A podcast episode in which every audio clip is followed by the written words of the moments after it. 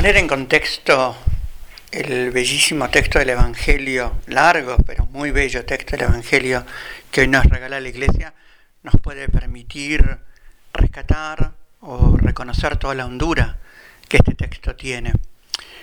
Eh, el domingo pasado habíamos compartido casualmente la ausencia de fe de los discípulos en medio de la tormenta y de la barca, Jesús que les recrimina porque no han tenido fe. Y hoy casualmente lo que Jesús va a proclamar en Marcos tiene que ver con la fe tanto de Jairo como de esta mujer, la hemorroísa. Pero permítanme una breve como introducción del Evangelio de Marcos. Marcos escribe su Evangelio de 16 capítulos con dos grandes bloques, del capítulo 1 al 8 y del 8 al 16. En medio, lo que divide estos dos grandes bloques es lo que se llama la confesión de Cesarea. Cuando Jesús le pregunta a sus discípulos, ¿quién dice la gente que soy yo? Y Pedro, en nombre de la comunidad, Pedro en nombre de la iglesia, Pedro en nombre, si quieren, de todos nosotros, de una comunidad que caminaba con Jesús, que sigue caminando con Jesús, Pedro responde, tú eres el Mesías, el Hijo de Dios vivo.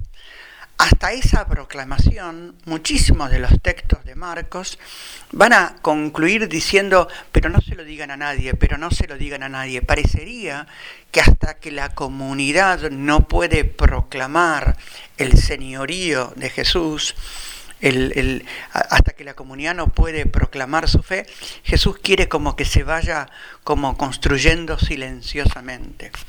La segunda parte del Evangelio de Marcos si quieren, culmina cuando ya es un pagano el que proclama la fe en Jesús. El centurión mirando a Cristo crucificado, mirando la entrega y la donación de Jesús en la cruz, va a gritar, verdaderamente este era el Hijo de Dios. Pedro, en el capítulo 8, en nombre de la comunidad, el centurión, en nombre, si quieren, de todos los pueblos, tiene que ver con esto, la proclamación de la fe. Por eso, el tema central que hoy nos regala el Evangelio tiene que ver con esto, la fe. Y es algo que nosotros todos podríamos preguntarnos. Llamativamente, el capítulo que hemos leído, el capítulo 5, parecería que es un milagro dentro de otro milagro. En el proceso del pedido de Jairo y llegar hasta donde estaba su hijita enferma y muerta, sucede entre medio otro milagro, el de esta mujer hemorroísa. Y digo que llamativamente porque, si quieren, todos los textos, especialmente aquí en estos dos milagros, van a tener un movimiento, si quieren, en común. Porque Jesús va a decirle a los dos, tu fe te ha salvado, le dice a la mujer enferma, la hemorroísa, a la que padecía los flujos de sangre, es tu fe la que te ha salvado. Y a Jairo, cuando le proclaman que su hija está muerta, los enviados de la familia que le dicen no molestes al maestro porque tu hija ya murió, Jesús mirando a Jairo le dice, no temas, basta que creas. Jesús vuelve a como a señalar, vuelve a, a recurrir ahora a la fe de Jairo. ¿Qué es esta expresión de la fe? Parecería que Jesús le está diciendo a la comunidad a través del evangelista Marca, bueno, a ver, mira tu fe, mira tu búsqueda, mira la hondura de tu fe. El texto de la hemorroísa parecería como que quiere poner Marcos en contradicción. Esta mujer gastó toda su fortuna, gastó mucho dinero durante 12 años en buscar curación en otros lugares, buscar curación y al revés, dice el texto, cada día estaba peor. Y parecería que en contraste con estos 12 años y con estas grandes fortunas gastadas en, en los procesos, Bastaría tocar el borde del manto de Jesús para ser sanada. Esta es la reflexión que la mujer se hace, como que es un contraste muy llamativo. Tanto tiempo gastado, tanto dinero gastado, los resultados negativos, pero basta tocar el borde del manto de Jesús. Lo que Marcos nos está diciendo en la y también en Jairo es, ¿a quién vamos a buscar? Nuestras búsquedas, ¿dónde están orientadas? Y esto es lo común de estos dos hombres, de estos dos personajes. Jairo se acerca a Jesús y poniéndose de rodillas le dice, te ruego que vengas a sanar a mi hija que está enferma. Si quieren, Jairo y la hemorroísa recurren a Jesús, recurren y lo, lo, buscan a Jesús, que es la gran pregunta, ¿a quién buscamos? ¿Qué estamos buscando? Pero lo buscan no como un sanador, no como un... lo buscan como Dios, lo buscan como reconociendo la presencia viva del Dios vivo. El texto lo pone con dos grandes y pequeños gestos, que significa Jairo se puso de rodillas y la mujer, cuando Jesús le pregunta quién me tocó y ella se acerca postrándose, dice el texto, le dice, bueno, soy yo, Señor, el que te toqué. Llamativamente los dos se ponen de rodillas, llamativamente los dos se postran. Esta postración que siempre en la palabra de Dios tiene que ver con el reconocimiento de la divinidad. Nos postramos frente a Dios, ¿no? Esto que Pablo va a gritar y el Apocalipsis va también a referir al nombre de Jesús, toda rodilla se doble en el cielo, en la tierra, y toda lengua proclame Jesucristo es el Señor, para gloria de Dios Padre. Si quieren, tiene que ver fuertemente esto. Jairo y la hemorroísa salen a buscar a Jesús. Jairo y la hemorroísa salen a buscar a un Jesús que no lo tienen si quieren confundido con uno más. Salen a buscar a un Jesús al que reconocen una presencia de divinidad, una divinidad que no está presente en otros. Este, este gesto de la adoración, buscar a Jesús.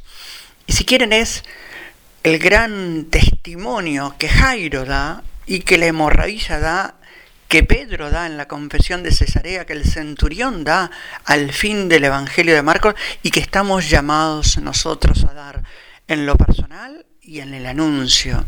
Buscar a Jesús.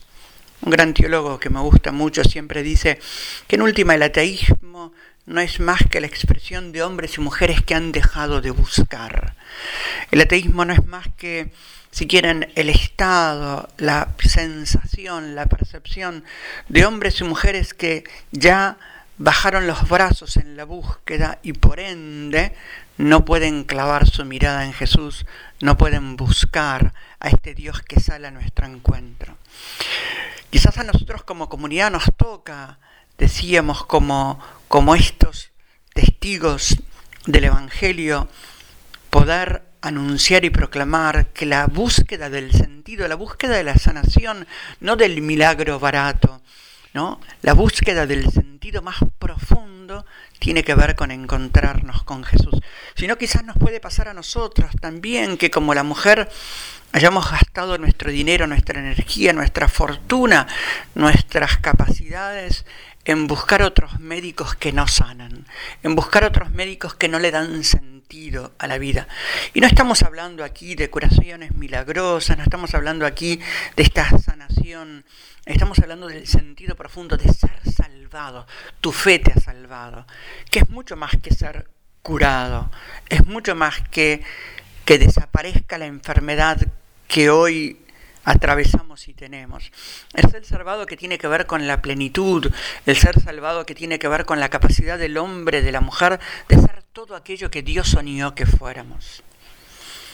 La familia de Jairo, cuando mm, se acercan en medio del, Jesús y, la muchedumbre caminando, le dice, mira, tu hija murió, no molestes más al maestro.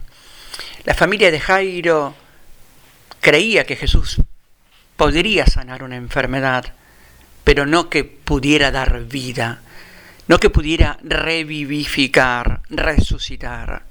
Y Jesús mirando a Jairo le dice, no temas, basta que creas. Y es la pregunta que nos hace a nosotros. ¿Crees que Jesús puede revivificar tu vida?